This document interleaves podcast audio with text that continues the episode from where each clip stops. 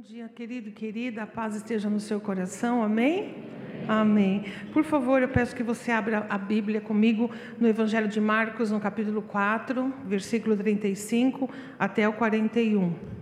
Marcos 4, do 35 até o 41, nós vamos meditar na palavra de Deus. Ou abra o seu aplicativo, né?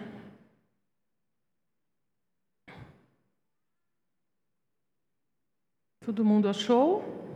Amém. Você gosta da pessoa que está do seu lado? É bom que você goste. Você vai conversar um pouquinho com ela hoje, tá bom? Durante a mensagem. Vamos orar? Deus, nós estamos aqui diante da tua palavra. Nós estamos aqui porque nós temos fome e sede dela. Que o teu próprio Espírito coloque em nós isso. Que nessa manhã ela possa fluir nos nossos corações, ela possa ter o endereço certo que o Senhor já determinou e que cada um de nós possa reter, Senhor, aquilo que na, no teu amor o Senhor preparou para cada coração, para cada um de nós. Dá-nos olhos para ver, ouvidos para ouvir e coração, Senhor, para receber. Em nome de Jesus nós oramos. Amém. Amém, amém. Vamos ler então essa, essa porção bíblica? Diz assim a palavra de Deus. Naquele dia, ao anoitecer, disse Jesus aos seus discípulos: Vamos atravessar para o outro lado. Deixando a multidão, eles o levaram no barco, assim como estava. Outros barcos também o acompanhavam. Levantou-se um forte vendaval e as ondas se lançavam sobre o barco, de forma que este foi se enchendo de água. Jesus estava na popa, dormindo com a cabeça sobre um travesseiro. Os discípulos o acordaram e clamaram: Mestre, não te importas que morramos? Ele se levantou, repreendeu o vento e disse ao mar: Aquieta-te, acalme-se. O vento se aquietou e fez-se completa bonança. Então perguntou aos seus discípulos: Por que vocês estão com tanto medo? Ainda não têm fé? Eles estavam apavorados e perguntavam uns aos outros: Quem é este que até o vento e o mar lhe obedecem? Amém? Amém. Você sabe, é, tem um quadro, eu queria ter projetado para dividir com vocês, mas não deu. É, de um pintor, ele pintou um quadro em 1600 e alguma coisa, o Rembrandt, e ele pintou essa cena. E é muito interessante esse quadro. Eu vou ver se o pessoal da noite, se eu consigo falar com os meninos para eles projetarem à noite esse quadro. Então vocês vão chegar em casa e dar um Google. Ele, ele coloca essa cena bíblica de uma maneira assim muito muito próxima a nós. Esse pintor, ele era um pintor que pintou muito as emoções humanas. E nesse quadro, ele faz o barco, as ondas muito, muito fortes, o barco muito inclinado porque o mar batia contra ele. Então, um grupo de discípulos em cima tentando segurar a vela que já estava quase indo embora, outro grupo embaixo com Jesus e alguém tentando despertar Jesus. Mas o que chama atenção no quadro, pelo menos para mim, não é nada disso, mas é um, um dos discípulos que o pintor pinta, ele está na borda do barco vomitando. Que coisa interessante ele está vomitando, porque ele estava passando mal. Ou seja, todas as características que poderiam acontecer ali, medo, desespero, a força que precisava ser colocada, mas a reação física a toda aquela situação terrível que eles estavam enfrentando. Então, depois dá um Google, você vai ver como é bom a gente ver um pouquinho da arte, quando o artista tenta reproduzir as cenas bíblicas, convivência humana. Isso nos aproxima muito dessa cena. Eu não sei o que você faria se você estivesse no barco. É uma boa pergunta, não é? O que, que você faria? Alguns de nós ia subir e ia, ia, com a força tentar manter o barco minimamente sobre as águas. E, e, se tivesse vela ou não, ia fazer qualquer coisa. Outros iam para debaixo lá de um, de, um, de um capote do seu manto, cobrir a cabeça e ficar chorando, morrendo de medo. Né? Outros iam vomitar, porque estava passando tão mal, tão mal com o balanço que ia vomitar. Outros iam acordar Jesus. Outros iam entregar a vida a Deus e talvez alguns até pulassem do barco. A gente não sabe, né? Como será que a gente reagiria nessa situação? Uma situação real, verdadeira, mas que pode tirar de nós elementos da nossa alma que faz com que a gente possa se conhecer. Você concorda comigo? Não é? A gente às vezes é bom pensar esse tipo de coisa. Mas voltando para essa, essa vivência dele, se você estivesse no barco, o do que você mais teria medo? Né? É isso aí. Eu estou no barco, está acontecendo um, um, vendaval, eu estou próximo ao naufrágio. O que é que mais você teria medo? Eu acho que grande parte de nós, muito possivelmente, teria medo de perder a vida, não é? Morrer, morrer afogado, morrer naquela situação. A gente ia pensar na família, pensar em quem a gente ia deixar, aquele desespero todo, que deve ser exatamente isso que eles também, que eles também sentiram, né? Porque a gente tem medo das coisas, as circunstâncias nos assustam. E situações que nós vivemos muitas vezes, assim como eles, ninguém espera. Eles não esperavam que eles iam, naquele dia, levantou de manhã, ninguém sabia, bom, ai que legal hoje, então vamos pensar. Vai lá na agenda, fala, bom, hoje vai ter um possível naufrágio, hoje eu vou passar o maior medo da minha vida. As coisas não são assim. A gente levanta de manhã, a gente não sabe o que é que vem para frente, não é assim? Pelo menos comigo é assim. A gente nunca sabe o que, que o dia vai trazer para nós, seja de bom, seja de não tão bom, mas a gente sempre está exposto, como o apóstolo Paulo diz uma vez, nós estamos expostos à, à morte o dia todo, a situações que a gente não, não consegue controlar. E eu queria que você entendesse hoje um pouco uma comparação que eu gostaria de fazer frente a essa experiência tão poderosa que esses discípulos tiveram com Jesus, essa descoberta que eles tiveram de Jesus, e graças a Deus Deus está registrado para que eu e você possamos também, também ter as nossas descobertas, para que nós também possamos ver Jesus na nossa vida através dessa passagem bíblica. Eu quero fazer uma analogia e dizer para você que todos nós aqui, todos nós aqui estamos em pleno mar. Nós estamos numa travessia. Nós estamos saindo de um lugar e estamos indo para um outro lugar. Ninguém está estacionado no tempo e no espaço. Essa travessia, ela está nos levando, queira a gente queira ou não, nós estamos caminhando nela. É como se nós estivéssemos num barco sabe? E o barco é a minha vida, a sua vida, ou a parte que nos toca, sobre, sobre a vida, os acontecimentos e o decorrer do tempo que é inevitável. Alguém disse assim: a gente começa a envelhecer no dia que a gente nasce. Inevitável. Ah, mas tem dia que eu não quero nem sair da cama. Não muda. Aquele dia vai passar e vai contar como um dia vivido. É verdade ou não? É assim que é. Então nós, entenda, se enxergue nessa, nessa minha comparação, como que você está na travessia da sua vida. Assim como eles estavam na travessia lá do lago de Genezaré, eles iam de um ponto a outro, nós estamos indo, meus queridos, do início da nossa vida para o fim da nossa vida aqui nesta terra, para depois adentrar a eternidade.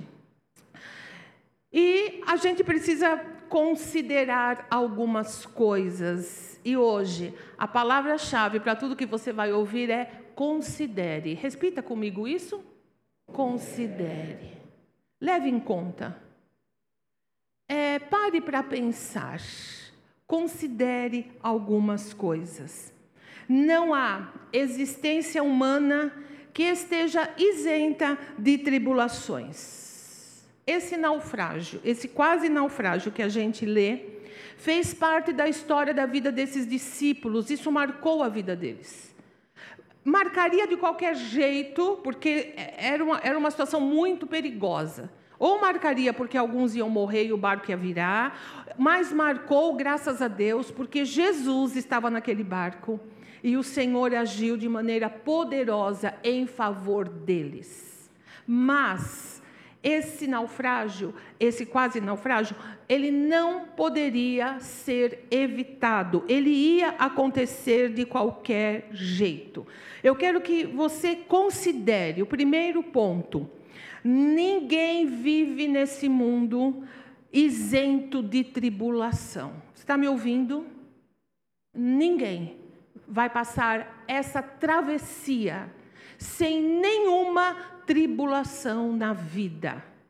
Agora eu quero que você repete para a pessoa que está do seu lado, fala assim para ela: você não é o alecrim dourado. Fala bem, olha no olho dela. Fala com autoridade. Você não é o alecrim dourado que nasceu no campo sem ser semeado. Então vamos fazer as pazes com essa verdade porque Jesus mesmo disse: No mundo tereis pronto. Não é? Ele deixou claro isso. A coisa mais linda no Senhor Jesus Cristo é que ele nunca enganou ninguém com o discurso dele. Nunca. Ele nunca adorou a pílula. Ele nunca iludiu. Olha aqui, Jesus não ilude ninguém. Se você teve algumas experiências de desilusão dentro da igreja, dentro da vida cristã, se você foi alvo de alguma palavra, de alguma coisa que não aconteceu e você colocou sua esperança, saiba de uma coisa: isso nunca partiu de Deus, porque Deus não ilude ninguém. Se Deus fala, ele cumpre. Então, ao invés de ficar responsabilizando Deus, volte-se para o homem e volte-se para si mesmo. E analise as coisas de um prisma mais inteligente, de um prisma com maior discernimento das coisas. Então nós vamos passar por tribulação. E não importa, não importa se a pessoa tem ou não o temor de Deus, não importa se a pessoa conhece ou não a Jesus, todo ser humano vai passar por tribulação. Sejam elas grandes, sejam elas pequenas, não importa. Isso é, isso é inerente à natureza humana. Nós estamos debaixo disso e não tem como ser diferente. O que é diferente é se Jesus está no barco ou não. E isso faz toda a diferença. Passar a tribulação com Jesus é uma coisa, passar a tribulação sem Jesus é outra completamente diferente. Não há como comparar uma coisa com a outra. Então nós estamos, você vai considerar isso? Você não está isento de tribulação. Você não está isenta de tribulação. Não se assuste, não se apavore, não fique no estado de choque, se lamentando e, e perguntando os porquês. É assim, a vida é assim. E a gente passa por esses momentos difíceis na, nesta vida. Bom, entrou água no barco. Eu, eu penso assim, quando você está uh, numa embarcação, a, a, assim, você está muito bem seguro enquanto a água não entrou. Mas nesse barco entrou. Os discípulos tentavam, estavam tentando tirar a água do barco, porque estava enchendo enchendo de água, e quando um barco enche de água, se não é tirado, aí que ele afunda mais mais rápido ainda. Eu quero que você pense nisso. É um horror o barco encher d'água, né? Se a gente está no navio, eu nunca fui em navio, nunca irei, eu não, eu não suporto navio, eu não suporto o transatlântico, eu não tenho inveja nenhuma de quem vai fazer viagem de navio. Quero que a pessoa seja feliz, desfrute. Eu tenho horror, eu não gosto. Então eu nem imagino o que seja você estar tá num transatlântico maravilhoso, lindo, e aí ele começar a encher d'água. É de apavorar, não é? É de falar, meu Deus, agora não tem mais jeito. Porém, é uma coisa muito interessante, a gente não para para pensar.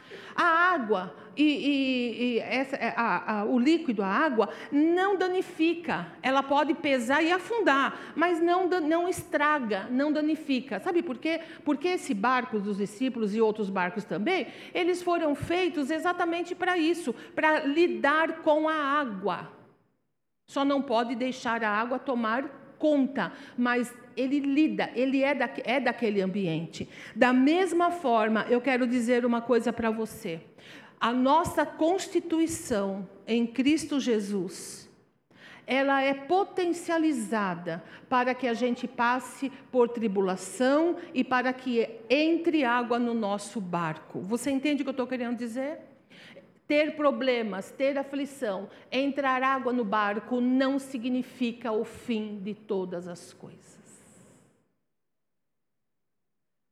Às vezes a gente vê a nossa vida com um problema aqui, outro problema ali. Às vezes a gente tem que lidar com alguma situação que se prolonga um pouco, a gente fica meio. E, e a gente tem muito medo, muito medo. Fala, agora deu, agora entrou água, agora não tem mais o que fazer. Entenda uma coisa: você foi criado e criada, nós, seres humanos, fomos criados com uma capacidade para lidar com as circunstâncias difíceis. Eu quero desafiar você a pensar um pouco comigo. Há pessoas que não temem a Deus, há pessoas que não conhecem Jesus e lidam com suas dificuldades. Você conhece alguém assim? A humanidade faz isso. Porque Deus, ao nos criar, a imagem e semelhança dele, ainda que advindo o pecado que nos distanciou dessa imagem perfeita, mas há em nós resquícios desta imagem e semelhança de Deus. E Deus faz com que o ser humano ele possa viver dificuldades e enfrentar dificuldades e passar pelas adversidades e continuar com a sua vida. Isso é uma prova cabal que se você tem Jesus no seu barco e se você tem Jesus no seu coração, significa que não há desculpas para você pensar, considerar que a tribulação pode acabar com a sua vida. Amém? Amém? Não tenha medo. Não é à toa que Jesus sempre repetiu para os seus discípulos: não temais. Ele repetiu isso muitas vezes, muitas vezes. E sabe por quê? Porque nós somos propensos ao medo, nós somos propensos ao pânico, nós somos propensos ao apavoramento. É da nossa natureza, é da nossa constituição. Mas Jesus diz para mim e para você: não temais. Não há nada nada que possa subjugar a vida de uma pessoa que tem Jesus no barco da sua existência.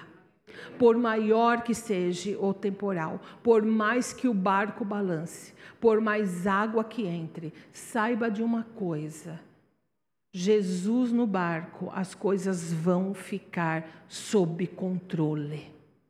Não seu e meu, mas sob o controle dele. Amém?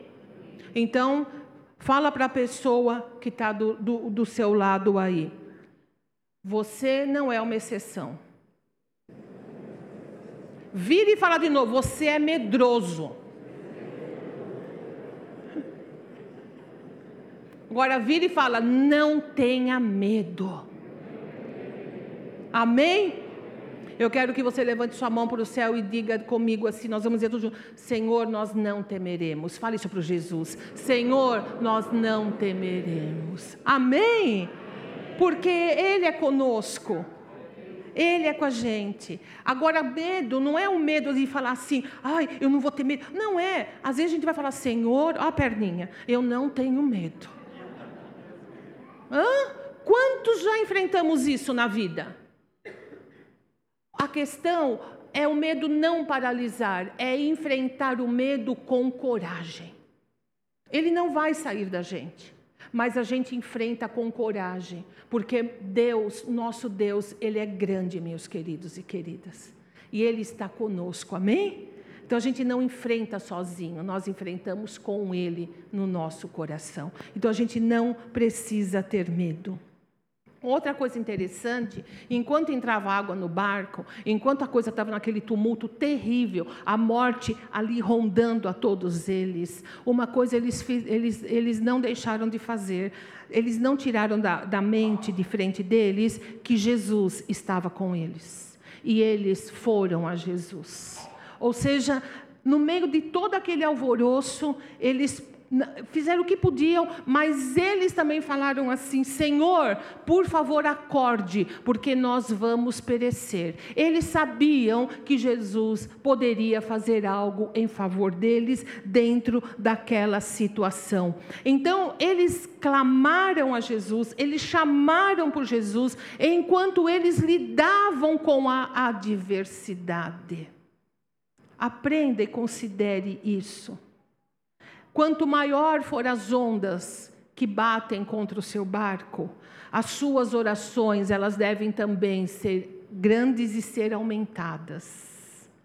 Então, quanto maior o perigo, maior tem que ser o seu clamor. Você concorda comigo?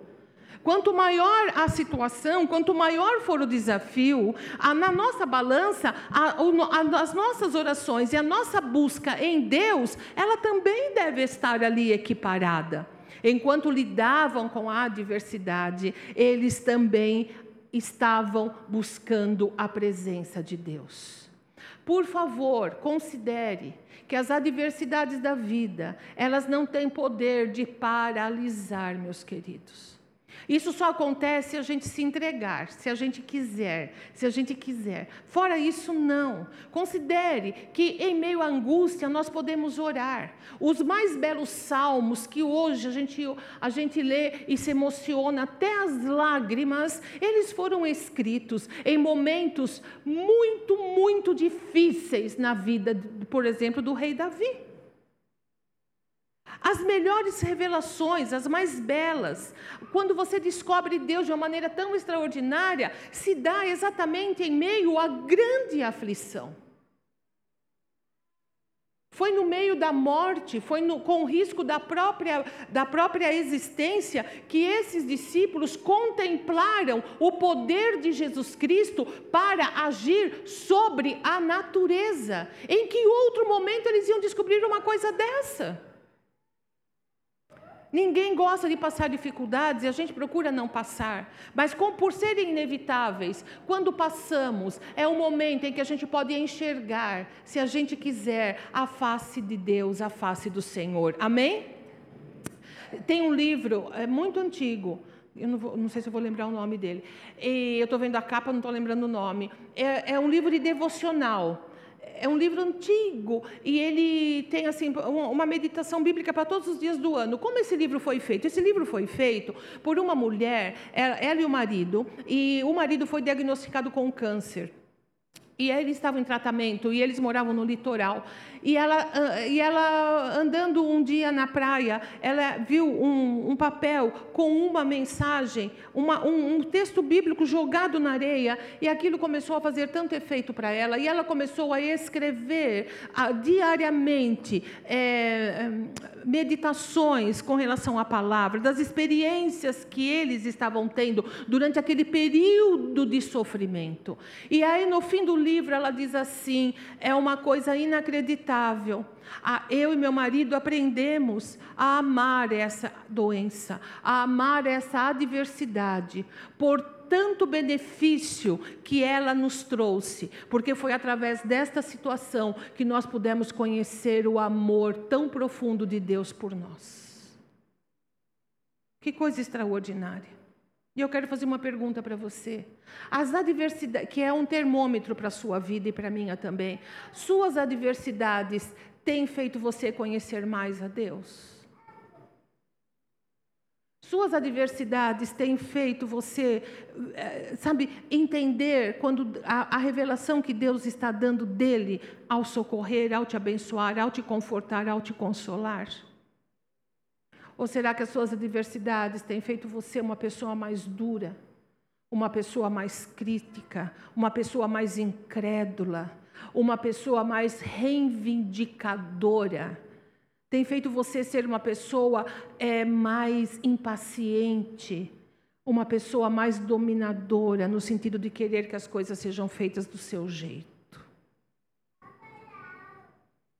É bom a gente pensar sobre nós. A Bíblia vai dizer que as aflições, elas vêm como uma maneira de Deus abençoar a nossa vida. Olha que coisa extraordinária. Porque através dos sentimentos que as tribulações às vezes nos causam, é onde a gente pode buscar a Deus e a gente pode entrar na presença de Deus, a gente pode ter experiências com Deus. Amém? A gente pode escolher, tribulação a gente vai passar mesmo, mas como é que a gente vai passá-la?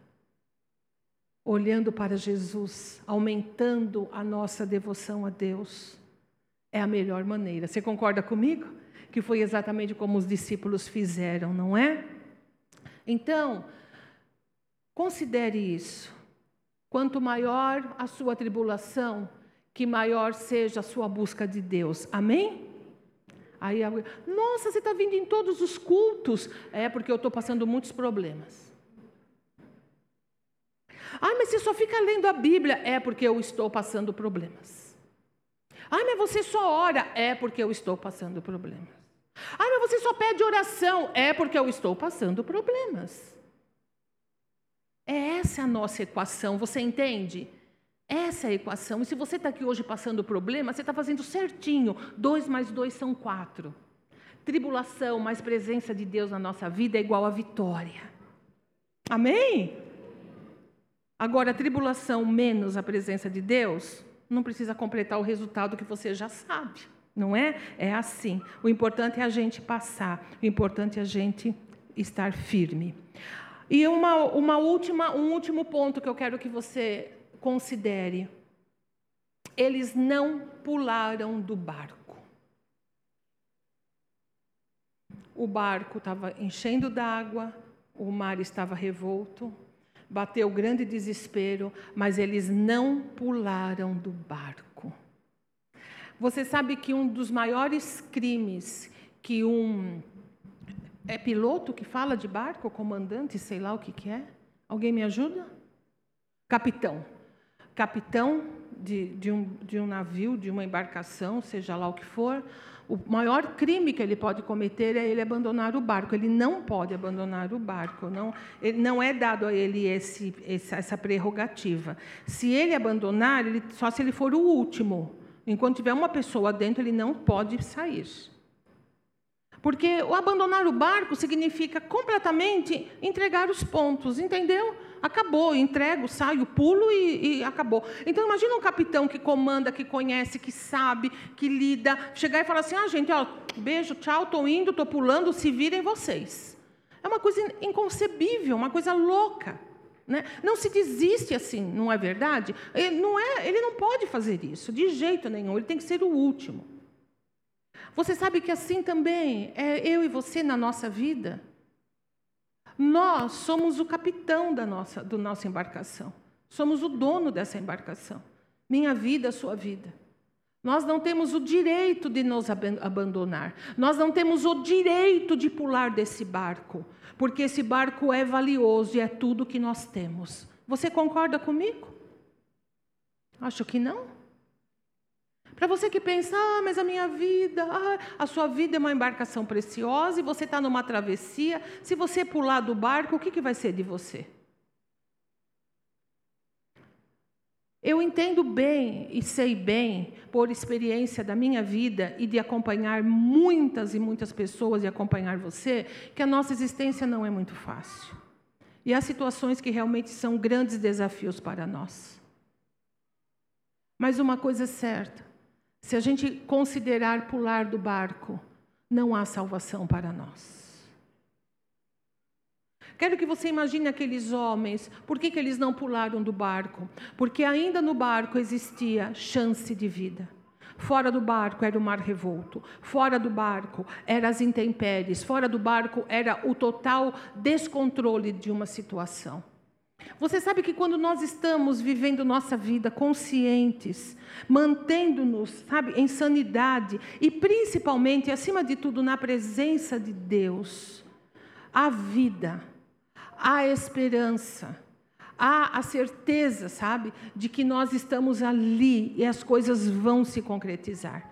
Agora, se a gente opta por pular do barco, por abrir mão, por abandonar, por jogar fora, para ir embora, para dizer não vale a pena, para, ah, sabe, antes, antes de ter lutado tudo que é necessário lutar, a gente, antes da hora, a gente abre mão, você nunca vai saber que fim aquilo teria se você tivesse permanecido firme.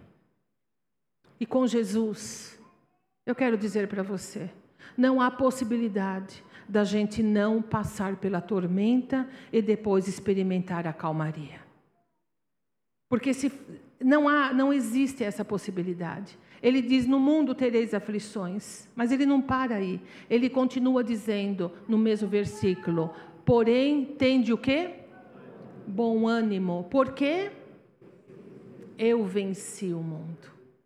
Ele está querendo dizer assim: olha, no mundo vocês terão aflições, tá? Seu barco vai balançar, vai entrar água nele. A situação às vezes pode ficar renhida e difícil, mas uma coisa é certa: tenha bom ânimo. Ânimo, aquilo que vem da alma. Sabe? Tenha ânimo. Porque Aí vai falar assim, porque você é forte, porque você é lindo, porque você pode tudo, porque a força está em você. Não, isso é coaching, né? Não. Não, não, não é isso. A gente sabe que a gente não tem muito ânimo, que a gente não tem muita força, a gente sabe que a gente não é tudo isso. A gente é ou não é? Olha para a pessoa que está do seu lado. Você acha que ela é tudo isso? Você não vai falar para ela, mas. Ah, mas não é, né? A gente sabe. Por que, que eu sei que você não é tudo isso? Porque você é igual eu. Você é igual a mim. Não, não. Eu sei, a gente sabe, a gente é humano, a gente conhece, a gente se corresponde, a gente sabe. Então Jesus diz assim: Olha, tem de bom ânimo, porque eu, eu venci o mundo. Ele venceu, irmãos e irmãs, por nós. E ele diz: Eu venci, essa vitória eu transfiro para todo aquele que crê em mim. Não é isso que ele diz? Ele fala exatamente isso. Aquele que crê em mim não, não, não viverá em trevas, terá a luz da vida. Viver com Jesus é um desafio diário, mas é sempre uma superação, é sempre vitória. Olhe para a sua vida. Olhe para a sua vida. Obviamente você traz cicatrizes e marcas de alguns, naufrágios, de alguns quase naufrágios que você passou, sim ou não? Sim. A gente também não passa incólume, né? Não passa, ai, como se nada tivesse acontecido. Não, não é assim. A gente vai tendo marcas, nós vamos tendo cicatrizes, mas nós estamos aqui, amém? Nós estamos no barco. O barco está em movimento e nós estamos fazendo a nossa travessia. Não pule no mar, não desista da luta. Não se permita ser vencido ou vencida, não abra mão da sua perseverança. Não abra mão da, de, de, você eh, ser alguém consistente, alguém que, como nós ouvimos domingo passado, eu não tenho muita explicação sobre isso, mas uma coisa eu sei: eu tenho fé em Deus, e a fé que eu tenho em Deus me faz permanecer, ainda que eu não entenda algumas coisas da minha vida mas eu sei que em última instância Ele está conduzindo o meu barco. Eu sei que os olhos dele estão sobre mim. Eu sei que muita coisa eu não vou entender, mas uma coisa eu sei: a fé que Ele me tem dado é suficiente para me manter na perseverança. Amém? Para me manter. Eu posso não ser perseverante na academia, eu posso não ser perseverante na dieta, eu posso não ser perseverante na esteira que virou cabide lá na minha casa, mas na fé eu sou perseverante. Eu persevero, eu me mantenho no mesmo lugar, na presença de Deus. Então não permita, não se dê por vencido, não abra mão da sua perseverança, não desista da sua vida.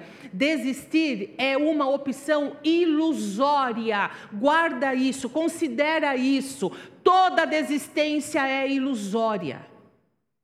E com isso eu não quero dizer que você tem que ser aquela pessoa obstinada, não é isso. Existem situações que gente, é claro e notório que na nossa vida a gente precisa falar: não, isso não dá, acabou, ponto. Não é desistência, é uma constatação que aquilo não tem futuro, amém? Mas existem coisas que ainda não terminaram, que ainda tem meios e maneiras da gente ainda estar de pé, e a palavra final não veio, então a gente não deve, não deve desistir, gente, porque desistência é abrir mão, sabe, antes da hora. Quando eu falo assim, eu lutei e fui até o fim, é uma coisa. Agora, quando eu digo eu lutei e desisti, é outra. Você concorda comigo? Então, quando a gente desiste, a gente corre o risco daquele fantasma nos acompanhar o resto da vida, porque você nunca vai saber, se você tivesse tentado até o fim, o qual resultado teria. E você sempre vai ter dúvidas com relação a isso. Então é fundamental que a gente entenda que desistir não é uma opção para nós. Lembra de uma coisa, o, o livro de Provérbios diz assim: Nada vale, nada vale, diz o comprador. E depois vai embora se gabando do grande negócio que fez.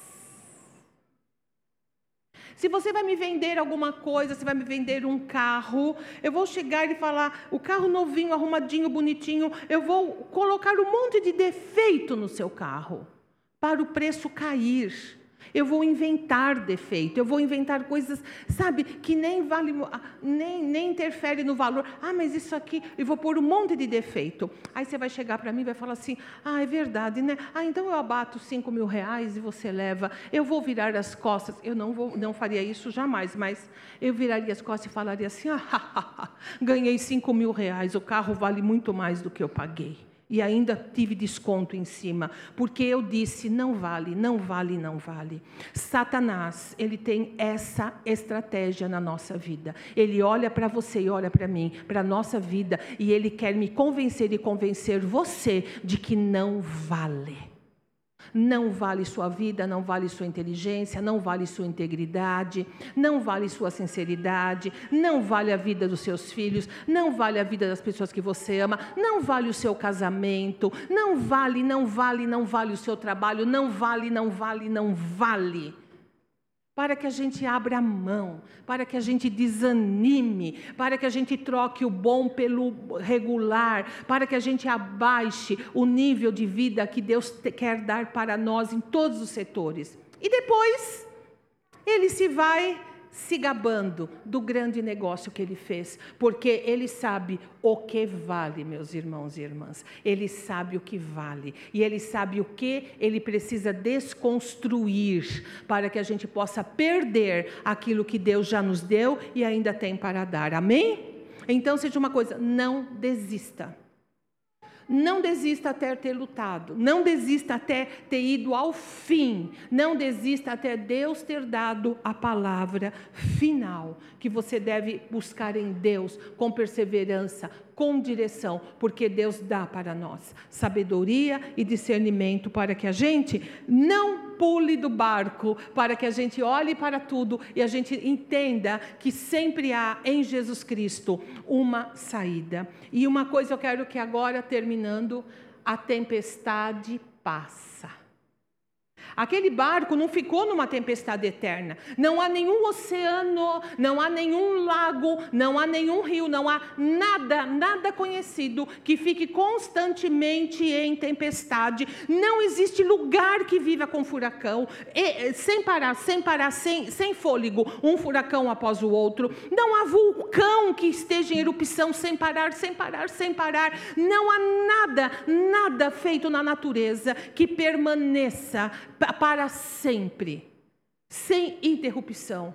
Meus queridos e minhas queridas, tempestades são exceções na minha e na sua vida. Você pode dizer graças a Deus? Graças a Deus. São exceções, são períodos. Ninguém vive, ninguém vive numa, numa constante tribulação, que é uma coisa que vem uma coisa, sai outra tal, e não tem fôlego. Isso não existe.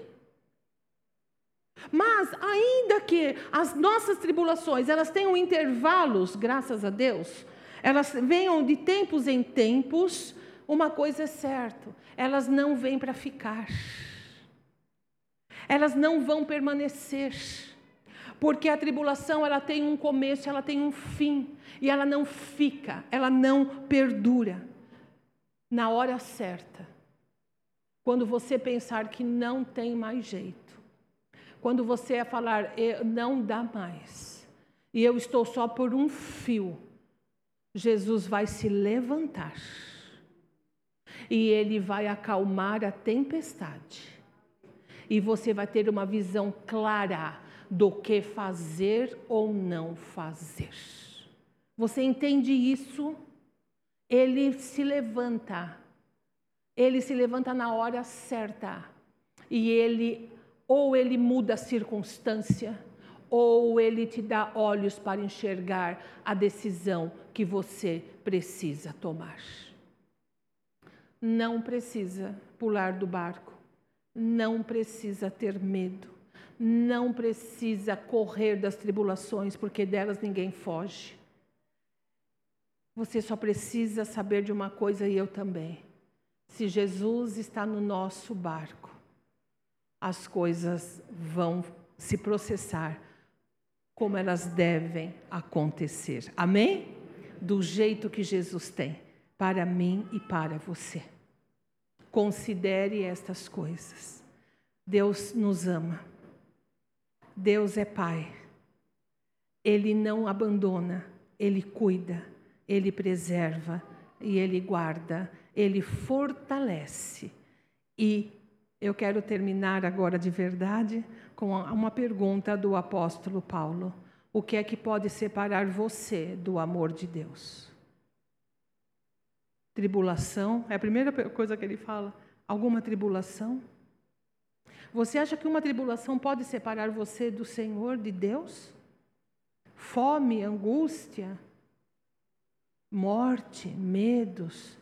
Paulo vai dizer assim pelo Espírito Santo: nada pode me separar do amor de Deus por mim, que está em Cristo Jesus. Se depender dele, e depende dele, nós sempre teremos o cessar das tempestades e o lugar seguro para onde sempre Jesus nos leva. Amém? Vamos ficar de pé, gente, em nome de Jesus?